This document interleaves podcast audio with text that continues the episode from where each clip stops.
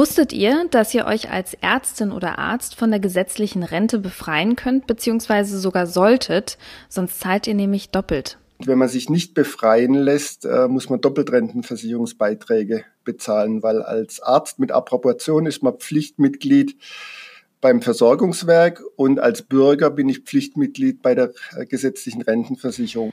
Ja, heute geht es um Geld und um Versicherungen. Bei den Themen gibt es nämlich in unserem Job einige Besonderheiten, die uns mein Gast heute besonders gut erklären kann. Uwe Michael Glatz hat selbst lange als praktizierender Arzt, genauer als leitender Oberarzt für Allgemein- und Viszeralchirurgie gearbeitet.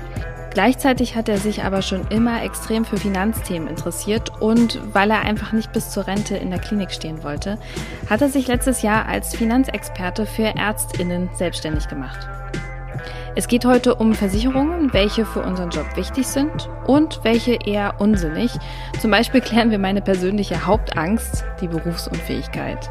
Wenn man nämlich erwerbsunfähig wird, äh, bekommt man nur um die 35 Prozent seines letzten Nettogehaltes und da kann man sich sehr schnell ausrechnen, dass das eben nicht ausreicht, um dann im Fall der Fälle tatsächlich auch seinen Lebensunterhalt noch, noch bestreiten zu können. Uwe hat ein paar gute Tipps dazu und es geht auch um Geldanlagen, gerade für uns Berufsanfänger. Es gibt eigentlich ganz viele Möglichkeiten. Das Entscheidende ist eigentlich tatsächlich mal anzufangen. Also, anfangen machen wir jetzt. Ruhepuls. Alles für ein entspannteres Medizinstudium. Der Podcast von Via Medici von Thieme. Ruhepuls wird präsentiert von Funk Experts, dem Versicherungsexperten für junge MedizinerInnen. Uwe, als Ex-Arzt jetzt Ärztinnen zu beraten, ist doch eigentlich die beste Voraussetzung, um die Probleme deiner Kunden zu verstehen. Ja, das ist in der Tat sehr, sehr spannend. Das reflektieren mir viele Kollegen, die ich mittlerweile als Mandanten gewinnen konnte, dass sie sehr angenehm finden, dass man eine gemeinsame Basis hat. Sie können auch aus ihrem Berufsalltag irgendwas Fachliches erzählen ich verstehe das zu 99 Prozent und kann das reflektieren und äh, das ist schon eine große Vertrauensbasis, die wir da miteinander haben, ja, in der Tat. Ja, das glaube ich. Gab es für dich so einen Schlüsselmoment, wo du so gesagt hast, ah Mensch, irgendwie, jetzt muss ich den Job wechseln? Ah, ich hatte schon länger das Thema oder das Ziel, dass ich nicht bis zum Rentenalter noch ähm, Nacht- und Wochenenddienste machen wollte.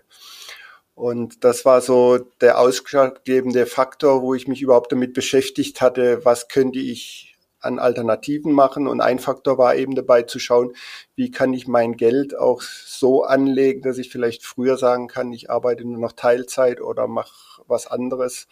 Also wenn ich jetzt so dran denke, äh, der einzige Moment, an denen ich die Gedanken für Rente verschwende, sind, wenn einmal irgendwie im Jahr so ein Rentenschein kommt, weil ich ja neben dem Studium her arbeite und da immer fleißig in die Rente meinen mein Mini-Beitrag einzahle. Muss ich denn als junger Mensch trotzdem jetzt schon an Rente denken? Ja, das kann ich gut nachvollziehen. Ich hatte lange Jahre auch so gedacht oder gar nicht dran gedacht. Aber es ist halt tatsächlich so, dass die Rente, die wir von der staatlichen Rente bekommen, sage ich mal, das Pflegepersonal zahlt ja zum Beispiel in die normale gesetzliche Rente rein oder auch wir Ärzte vom Versorgungswerk, dass diese Rente nicht ausreichen wird, um den Lebensstandard, den wir uns über die Jahre hin aufbauen, im Rentenalter auch tatsächlich äh, halten zu können. Und von daher ist es meines Erachtens tatsächlich sehr wichtig, sich frühzeitig damit zu beschäftigen, auch wenn man meint, es liegt noch Jahrzehnte vor mir und ich habe noch Zeit. Aber es ist tatsächlich so, wenn man äh, sich das mal ausrechnet, da machen ein paar Jahre schon erheblich viel aus, wenn man später anfängt, äh, sich ein bisschen Geld für die Rente zurückzulegen und man kann ja auch, sagen wir mal, während dem Studium oder als Berufsanfänger zunächst mal auch mit kleinen Beiträgen anfangen, um überhaupt mal auch ein Gefühl dafür zu bekommen. Das war ja bei mir auch der Fall. Man muss ja das auch, sage ich mal, lernen mit der Zeit. Geldanlegen ist ein spannendes Thema. Was mich aber erstmal noch interessieren würde, ist die Frage, was genau der Unterschied ist zu einer staatlichen Rente und dem Versorgungswerk. Ja, die staatliche Rente ist quasi für alle Arbeitgeber äh, zuständig. Das ist eine Pflichtversicherung. Das läuft ja dann ganz normal über den Arbeitgeber, wird es direkt vom Bruttogehalt abgezogen. Und bei uns Ärzten, wir haben ein sogenanntes äh, berufsständisches Versorgungswerk. Das ist für jedes Bundesland gibt es dann eigenes Versorgungswerk, Versorgungsanstalt, äh, unterschiedlich, wie die Namen sind, aber es ist eben ein spezielles, eine spezielle Rentenversicherung für Ärzte, weil die Ärzte zu, zu den sogenannten freien Berufen zählen, also zum Beispiel auch Architekten oder Anwälte haben eine eigene Rentenversicherung. Und äh, wir führen quasi unsere Rentenbeiträge oder der Arbeitgeber macht es ja in aller Regel, dann nicht an die gesetzliche Rentenversicherung ab, sondern an die bundeslandspezifischen Versorgungsanstalten. Was sind so die Vor- und Nachteile vom Versorgungswerk? Im Vergleich zur gesetzlichen Rentenversicherung sehe ich eigentlich keine Nachteile, sondern tatsächlich Vorteile. Ich glaube da tatsächlich, äh, dass die Versorgung über die Versorgungswerke besser ist wie bei der gesetzlichen Rentenversicherung. Deswegen gibt es ja auch immer wieder politische Gedankenspiele, diese ganzen berufsständischen Versorgungswerke aufzulösen und in die gesetzliche Rentenversicherung äh, zu integrieren. Der größte Vorteil liegt eben in meinen Augen daran, äh, die gesetzliche Rentenversicherung arbeitet nach dem sogenannten Umlageprinzip. Die Beiträge, die im einen Monat einbezahlt werden, werden im nächsten Monat direkt an die Rentner wieder ausbezahlt, die zum gleichen Zeitpunkt äh, Rente beziehen. Und beim Versorgungswerk ist tatsächlich so, dass die Beiträge investiert werden dürfen.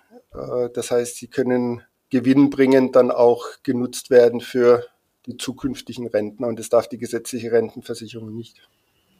Mhm. Und ähm, ich kann mich ja als Arzt oder Ärztin von der gesetzlichen Kranken, äh, Krankenversicherung, sage ich schon, von der gesetzlichen Rentenversicherung befreien lassen, weil man ja im Versorgungswerk ist. Soll ich das wirklich tun oder soll ich das lieber nicht machen? Unbedingt, unbedingt, weil die gesetzliche Rentenversicherung ist tatsächlich eine bürgerliche gesetzliche äh, Pflichtversicherung. Und wenn man sich nicht befreien lässt, äh, muss man Doppeltrentenversicherungsbeiträge bezahlen, weil als Arzt mit Approbation ist man Pflichtmitglied beim Versorgungswerk und als Bürger bin ich Pflichtmitglied bei der äh, gesetzlichen Rentenversicherung. Und nur dadurch, dass ich als Arzt eine alternative Rentenversicherung habe, kann ich mich überhaupt von der gesetzlichen Rentenversicherung befreien lassen. Und das muss man innerhalb von drei Monaten nach äh, Berufsbeginn machen.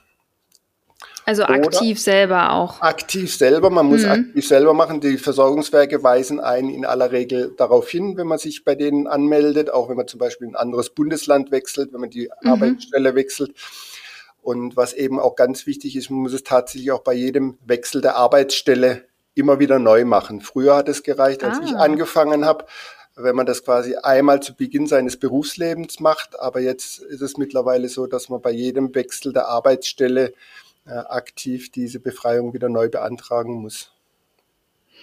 Also macht es in dem Sinne nicht so viel Sinn, sich in der gesetzlichen Rentenversicherung auch zu abzusichern, sondern stattdessen das Geld vielleicht lieber selber zu investieren. Wie mache ich das denn am besten?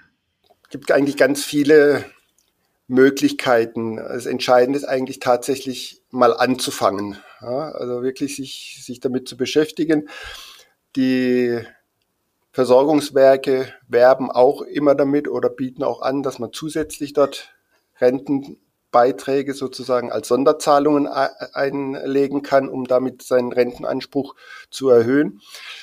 Äh, das ist, welche Möglichkeit für den einzelnen Menschen tatsächlich sinnvoll ist, hängt in meinen Augen vor allen Dingen von zwei Faktoren ab. Möcht, das sind quasi die Faktoren, möchte ich ganz sicher etwas rein für die Rente tun oder möchte ich insgesamt sozusagen mein Vermögen vermehren, dass ich dann auch unter Umständen flexibel nutzen kann, dass ich dann zwar auch für die Rente nutzen kann, aber zum Beispiel auch als Sicherheit äh, für eine Immobilie. Und da gibt es eben verschiedene Möglichkeiten, die man dann im persönlichen Gespräch herausfinden muss, was das Passende ist. Also es gibt quasi kein 0815-Konzept. Ja, und Anfang ist ja auch ein guter Tipp, weil Geld weiß jeder, ist ein wichtiges Thema und ist Mittel zum Zweck. Aber ich habe so das Gefühl, dass sich viele so von diesem ganzen Fach Chinesisch abschrecken lassen und dann ja auch gerade Frauen, die sich dann doch vielleicht doch irgendwie verlieren in so einem älteren Rollenbild. Das kann ja auch mal passieren. Und gerade in dem Punkt ist es ja, gibt es eine gewisse Unterversorgung und gerade auch Frauen sollten sich viel mehr mit dem Thema Finanzen auseinandersetzen, selbstständig sein, sich unabhängig machen und deswegen informiert euch bitte. Holt euch Unterstützung, wenn ihr nicht genau wisst, wie ihr rein investieren sollt, was ihr machen sollt, um, um euch ähm, ja euer eigenes Geld aufzubauen. Das ist, glaube ich, super wichtig. Äh, ja, auch eine gewisse Selbstständigkeit zu haben, schon allein aus dem Aspekt, dass Frauen einfach mal statistisch gesehen länger leben. Da muss man ja auch irgendwie vorsorgen in die Richtung. Ähm, nach dem Studium, also in dem Job, verdient man ja dann endlich mal Geld. Und ähm, da kann man sich ja erstmal sowas gönnen oder so. Äh, wie viel sollte man aber monatlich sparen? Also ich empfehle meinen Mandanten eigentlich immer so ein Drei-Konten-Modell. Etwa 10 Prozent sollte man investieren, für die Rente zur Seite legen. 10 Prozent sich tatsächlich selber gönnen. Also ganz bewusst sozusagen als Freizeitkonto und 70 bis 80 Prozent sollten ausreichen, um den eigenen Lebensstandard, laufende Haushaltskosten, Miete, Auto etc., was da alles dazugehört, ähm, sollten dann ausreichen. Mein persönlicher Tipp ist noch, ähm, auch eine gewisse Summe zwischen 5 und 10 Prozent zu spenden. Das finde ich sehr attraktiv. Äh, zum einen ganz praktisch, der Staat zahlt an meinen Spenden mit. Das heißt, ich kann Steuergelder bewusst beeinflussen, wo sie hingehen, weil der Staat einen, einen Teil der Spenden mir über die Steuererklärung wieder äh, zurückzahlt. Und zum anderen finde ich es auch äh, ein es gibt ein gutes Gefühl, wenn ich von meinem Wohlstand an andere Menschen was weitergebe. Ja, also so diese, diese drei Komponenten finde ich eigentlich ganz, ganz wichtig. Und wenn man regelmäßig zehn Prozent dann eben auch investiert, dann gewöhnt man sich an dieses Vorgehen und kann das dann mit der Zeit eben auch weiter anpassen. Das ist ein schöner Gedanke. Also höre ich auch so das erste Mal. Finde ich, ist eine ganz tolle Sache und wie du gesagt hast, man kann auch selber entscheiden, wofür man das Geld dann spendet. Ja, also es ist ein sehr guter Tipp von einem Finanzberater, den ich so noch nie gehört habe. also ein, Geldhänd ein Geldmensch mit Herz. Ja, absolut. Ne, das, ich finde tatsächlich, das gehört auch zusammen und ich glaube, und bin auch fest davon überzeugt, dass auch äh, beruflicher Erfolg und ein Werdegang und äh, das eigene Geldverdienen auch sehr viel mit dem Mindset zu tun hat. Und äh, wenn ich das sozusagen nur für mich behalten möchte, dann, dann ist das wie so ein, ja, ein, es fließt nicht. Ne? Also Geld ist für mich tatsächlich Energie und Energie muss mhm. fließen, sonst funktioniert es nicht. Und Geld kann dadurch wirken, indem ich einen Teil von meinem äh, Einkommen eben an andere weitergebe. Ja, das kann ich so zu 100 Prozent unterschreiben, finde ich auch. Geld ist Mittel zum Zweck und ähm, wenn man damit was Positives erreichen kann, ist das was Wundervolles. Absolut, absolut, ja. Und jetzt eine kurze Unterbrechung für einen Team-Hörtipp. Hallo zusammen. Hallo. Passend zum heutigen Thema von Florentine und ihrem Gast möchten wir uns kurz vorstellen. Ich bin Mike. Und ich bin Gabi. Und zusammen sind wir Obligat, der prähospitale Podcast von Thieme. Wir erscheinen immer am letzten Mittwoch des Monats und behandeln in jeder Folge ein Fallbeispiel. Und dieses Fallbeispiel arbeiten wir einmal von A bis Z bzw. bis E durch und beschäftigen uns mit der Good Medical Practice der Notfallmedizin. Da ist für jede und jeden was dabei. Hört doch mal bei uns rein. Wir freuen uns auf euch. Bis dann. Mehr dazu über den Link in den Show Notes. Und jetzt weiterhin viel Spaß mit Florentine und ihrem Gast. Kommen wir zu den Versicherungen. Ich glaube, da gibt's auch noch einiges an Redebedarf. Zumindest auch schon alleine für mich. Es gibt ja sowas wie eine Sozialversicherung, neben der Rentenversicherung, Krankenversicherung, Pflegeversicherung, Arbeitslosenversicherung. Das sind ja alles Pflichtversicherungen. Rentenversicherung mit äh, Einschränkungen. Aber wie ist es denn mit einer Berufshaftpflichtversicherung? Damit liebäugeln ja super viele Leute und du als ehemaliger äh, oder bist ja eigentlich auch noch viszeralen Allgemeinchirurg, ähm, du kennst wahrscheinlich die Gedanken, dass man sich irgendwie seine Hände versichern lässt oder so. Äh, ich habe auch immer so den Gedanken, was passiert, wenn man mal sich doch irgendwie mit der Heckenschere dann doch mal so den Finger abkappt. Greift denn da so eine Berufshaftpflicht? Weil ich meine, letztlich als Arzt oder Ärztin kann man ja weiterhin arbeiten. Man könnte auch noch in die Ambulanz gehen. Also lohnt sich das dann überhaupt? Also du, du wirfst jetzt gerade zwei Sachen ein bisschen durcheinander.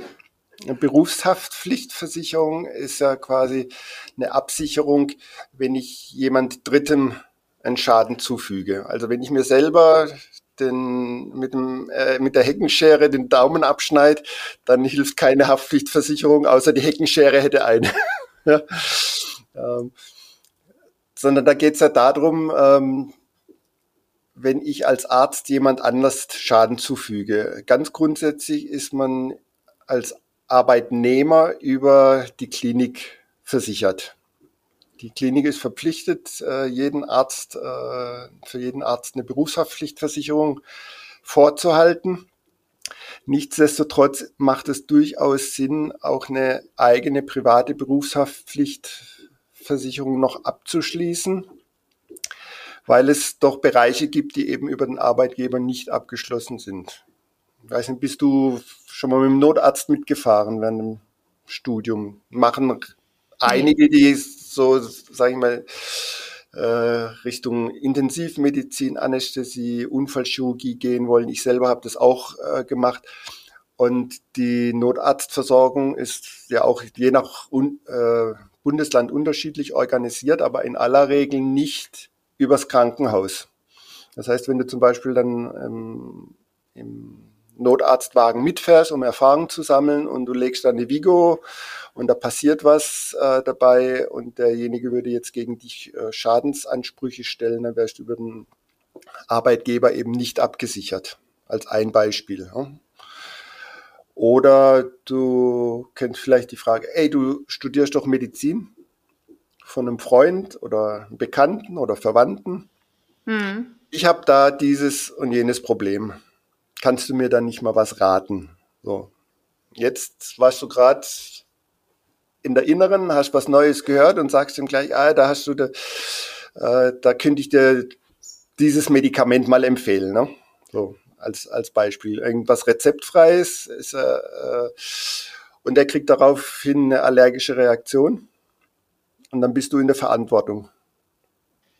Ja, und äh, wenn, hm der dann Schadensansprüche gegen dich geltend machen würde, dann wäre das auch so ein Beispiel, wo eine private Berufshaftpflichtversicherung sinnvoll wäre. Ja.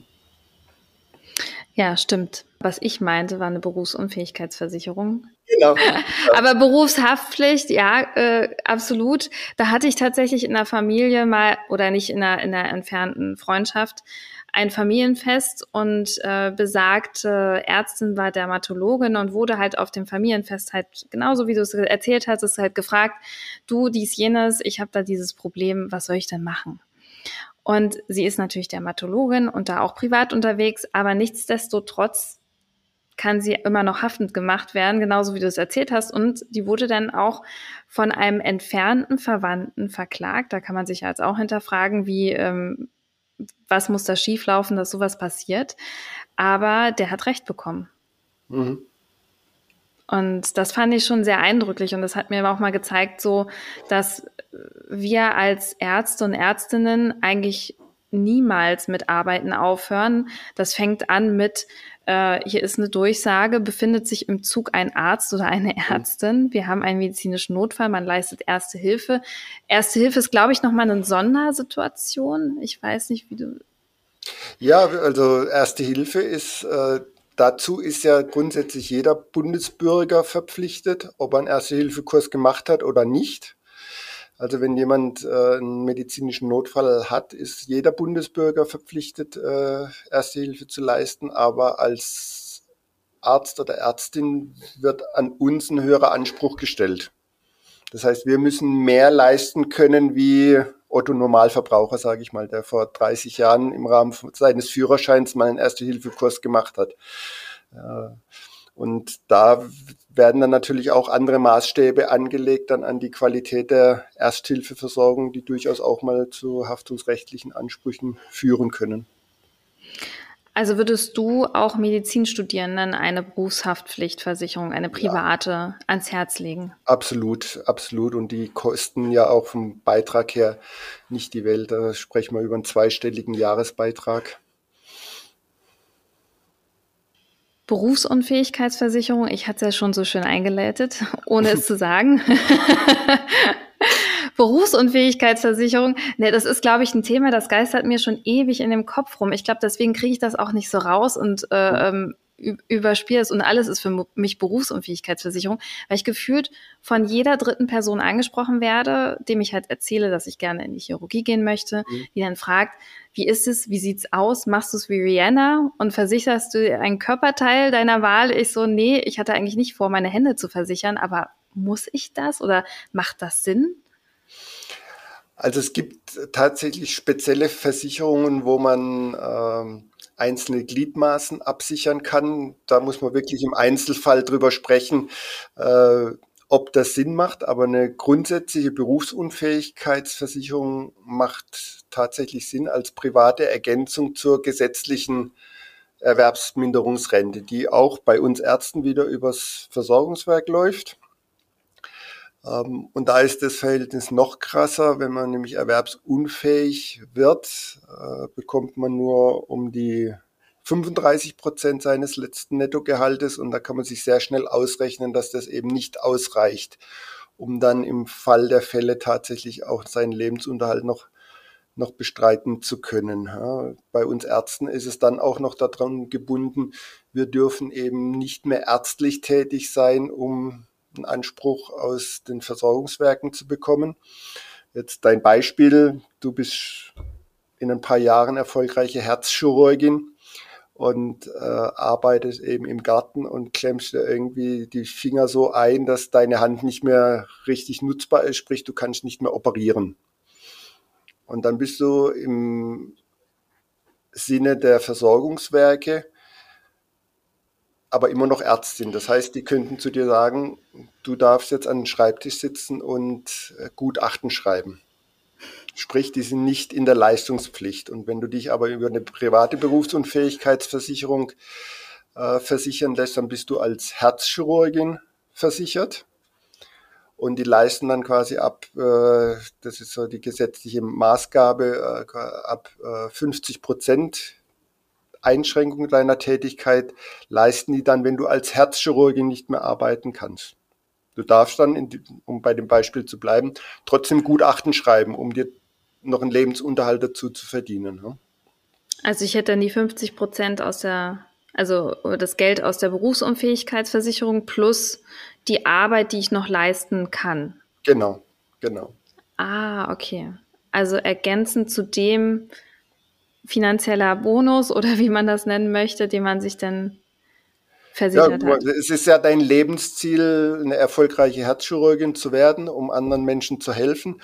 Und du kannst das halt ab dem Zeitpunkt, wo du einen Unfall oder du stürzt mit dem Fahrrad oder was ich auch schon gesehen habe, ganz hässliche Unfälle, äh, Menschen, die gern reiten, äh, die dann eben einen, einen, gelähmten Arm haben, weil sie eine Plexusläsion äh, davon getragen haben, die können halt nie wieder operieren. Mhm. Mhm. Da hat man ja in so einer Situation mit seinen gesundheitlichen Folgen schon zu kämpfen, die körperlich und psychisch belastend sind und dann noch das Finanzielle obendrauf, da kann ganz schnell eine Welt zusammenbrechen. Ja, gut, davon wollen wir jetzt gar nicht erst reden, aber so eine Berufsunfähigkeitsversicherung, die sind ja jetzt nicht ein paar 20 Euro im Monat, deswegen habe ich ewig hin und her überlegt, brauche ich das, brauche ich es nicht, brauche ich es nicht. Es ist ja demnächst erst soweit, aber es ist gut, dass wir drüber sprechen, mhm. weil ich glaube, das hat schon den, den ein oder anderen Weg gebahnt. Das macht jetzt für mich total Sinn, dass man das macht.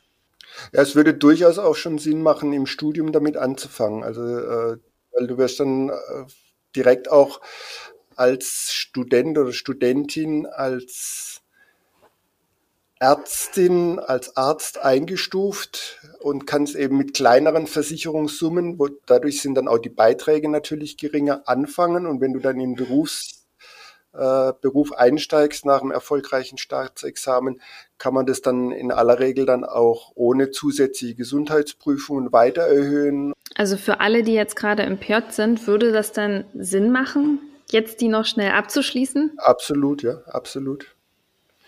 Das ist ein guter Tipp. Was würdest du denn sagen, braucht man als Arzt oder Ärztin eine Rechtsschutzversicherung?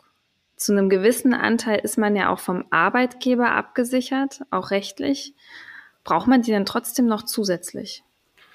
Es ist keine Muss-Versicherung, ich würde sie aber trotzdem empfehlen, äh, zumal äh, das ja ein Baustein in einer privaten Rechtsschutzversicherung ist. Wenn ich jetzt Angestellter bin, habe ich ja diesen Baustein, ich kann mich Privatrechtsschutz äh, versichern, dann kann ich Verkehrsrechtsschutz wählen und eben auch diesen Baustein Berufsrechtsschutz. Äh, ist bei Selbstständigen, also wenn man mal eine eigene Praxis macht, ist es wieder anders geregelt, aber als Arbeitnehmer kann man das dazu wählen.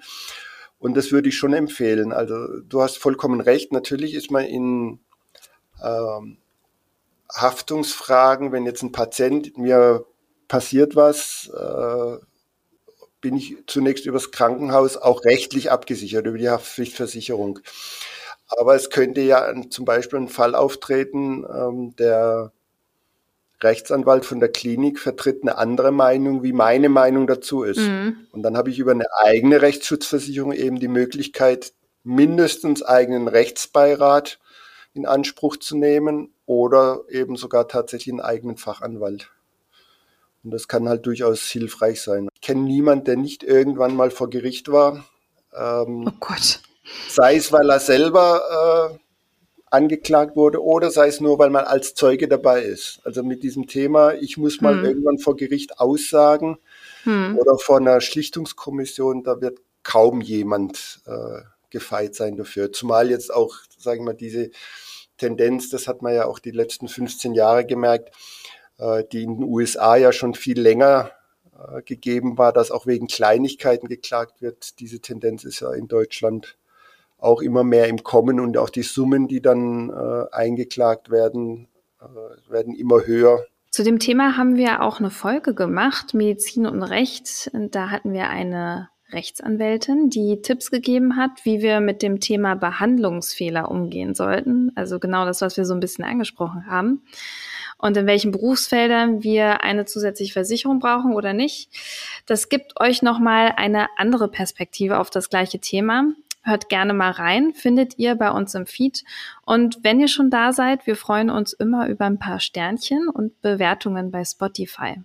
Ist zwar jetzt ein bisschen weiter hergeholt, äh, aber ich habe in meinem Privatleben tatsächlich schon mehrere Wasserschäden gehabt und von diesen Versicherungen sehr profitiert oder man könnte sagen, ich konnte sie nutzen aktiv und ich war unglaublich dankbar. Das sind so Fälle, von denen man immer denkt, das passiert mir nicht. Warum soll mir das passieren? Und gerade auch am Beginn des Medizinstudiums haben wir in der Gruppe, und ich glaube, das geht auch einigen so, dass man hin und her überlegt, brauche ich jene Versicherung, brauche ich diese Versicherung? Und dann viele sagen so, nee, brauche ich nicht. Und ich bin eher so Kategorie übervorsichtig, sage dann, nee, ich mach das mal. Wer weiß? Und jetzt im Nachhinein kann ich sagen, ich bin unglaublich, unglaublich dankbar dafür, dass ich, äh, ich wüsste gar nicht, wie ich das anders gemacht hätte nach meinen Wasserschäden, weil es war ja jeweils immer komplett mein Mobiliar zerstört und als Student sich mal ebenso so komplett neu einzurichten, das ist ja, also ist kaum möglich. Also es ist zwar jetzt sehr weit hergeholt, soll aber auch zeigen einfach, dass Versicherungen auch wirklich eine Stütze sein können. Und das hat mir auch immer Sicherheit gegeben zu wissen, so ich bin nicht alleine mit dem Problem, sondern da ist noch jemand und ja. Ja, so weit hergeholt ist es ja gar nicht, dass so eine Hausratsversicherung sinnvoll ist für, für das eigene Mobiliar, wenn man in einer Mietwohnung zum Beispiel drin ist. Äh, hast du ja sehr anschaulich geschildert oder wenn ich mal später dann eine eigene Immobilie habe, eine Wohngebäudeversicherung, dass ich gegen Sturm, Hagel, Feuer, Stromüberspannung und sowas abgesichert bin. Ähm, ich glaube, da sollte man nicht drauf verzichten, es sei denn, man kann sich mal ebenso aus der Portokasse ein zweites Haus leisten. Was ja wahrscheinlich die wenigsten können. Ne? Ja. Auch, auch, dann ist es die Frage, macht auch selbst die wollen das nicht. genau. Ich glaube, gerade dann ist man, ist man dann äh, sogar eher sensibilisiert für das Thema. Also so ist auch meine Erfahrung, dass also Menschen, die eher wohlhabender sind, eher sensibilisiert sind, weil sie auch den, den Wert äh, tatsächlich entsprechend schätzen. Woran erkennt man einen guten Finanzberater, eine gute Finanzberaterin? Also ich würde meinen Finanzberater danach auswählen, dass er sich auf mich einstellt, also mir kein 0815-Konzept äh, verkaufen möchte, sondern auch tatsächlich, wie wir es auch am Eingang schon angesprochen hatten, sich damit beschäftigt und Zeit dafür nimmt, was sind meine Lebensziele, was sind deine Lebensziele ähm, und daran angepasst dann eben mit dir gemeinsam ein Konzept erstellt. Äh, das geht in meinen Augen vor allen Dingen dann, wenn, wenn dein Finanzberater unabhängig ist, so wie ich selber auch unabhängig arbeite, also nicht an irgendein Unternehmen gebunden, weil es gibt in Deutschland viele sehr gute äh, Versicherungsunternehmen oder Banken, wenn es um Finanzierungen geht. Aber nicht jedes Unternehmen ist in allen Sparten gleich gut, hat die gleich guten Leistungen, hat das gleich gute Preis-Leistungs-Verhältnis, ist nicht jedes Unternehmen ist so flexibel, wie du dir es vielleicht für deine Situation wünschen würdest. Und dann ist natürlich ein Berater, der an ein Unternehmen gebunden ist, der macht es fachlich sicherlich korrekt, aber er kann halt nur die Angebote dir offerieren, die sein Unternehmen anbietet. Und deswegen äh, finde ich es da ganz wichtig, einen unabhängigen Berater eben zu Rate zu ziehen. Als Medizinstudierende werden wir gefühlt überhäuft mit Angeboten von Finanzberatern und Finanzberaterinnen. Das ist zumindest mein Gefühl. Deswegen war das total schön, von dir mal einen ungefilterten und vielleicht auch einen teilweise verständnisvollen Einblick in das Thema zu bekommen, weil du einfach aus unserem Bereich kommst die Bedürfnisse verstehst und vielleicht auch die ein oder anderen Probleme. Vielen Dank, Uwe, für deine Zeit. Es war sehr spannend und ja, konnte viel mitnehmen und viel lernen, gerade jetzt für den Berufseinstieg. Deswegen vielen herzlichen Dank. Ja, das, ich fand es auch sehr spannend und habe mich sehr gefreut über die Einladung. Danke dir. Das war Ruhepuls. Alles für ein entspannteres Medizinstudium. Der Podcast von Via Medici von Thieme. Ruhepuls wird präsentiert von Funk Experts, dem Versicherungsexperten für junge MedizinerInnen. Schließt online eure Berufs- und Privathaftpflichtversicherung ab und profitiert von den Sonderkonditionen für PJlerInnen und WeiterbildungsassistentInnen. Weitere Informationen in den Show Notes.